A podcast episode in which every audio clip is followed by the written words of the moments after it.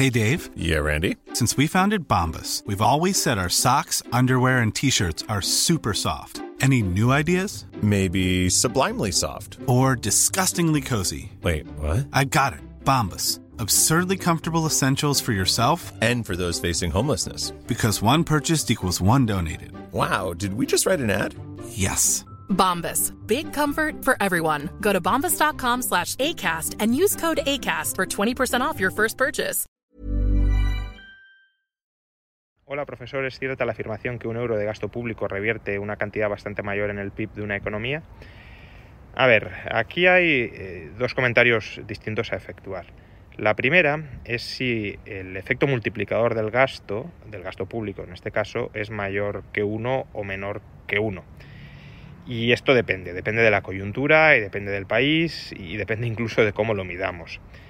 En general, sí se acepta que el efecto multiplicador del gasto público puede ser mayor que uno. Las cifras eh, más o menos consenso para eh, periodos de no depresión profunda rondan entre el 0,8 y el 1,2. Es decir, que por cada euro puede llegar a aumentar el PIB en 1,2 euros. Esto en tiempos normales. En tiempos de depresión es cierto que el efecto multiplicador puede ser mayor y justamente por eso durante esas épocas hay mayor apetito y, aparentemente mayor justificación para políticas de estímulo keynesianas. Eso no significa que esos valores del efecto multiplicador sean válidos para cualquier economía. Por ejemplo, sabemos que una economía que esté muy cerca de la insolvencia, como estaba España en el año 2012, el multiplicador puede ser negativo. Aumentar el gasto público puede terminar contrayendo la economía. Esa es una cuestión.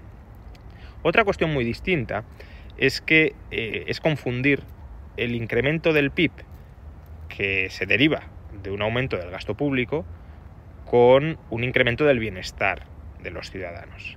El gasto público puede movilizar recursos reales y fomentar determinados patrones de producción. Esa producción que fomenta el gasto público puede o puede no ser útil para los ciudadanos. Por ejemplo, si el Estado construye un centro de torturas, eso aumenta el PIB. Eso es consumo público que incrementa el PIB y que también tiene un efecto multiplicador eh, en forma, por ejemplo, de, de, la demanda de los trabajadores del centro de tortura estatal.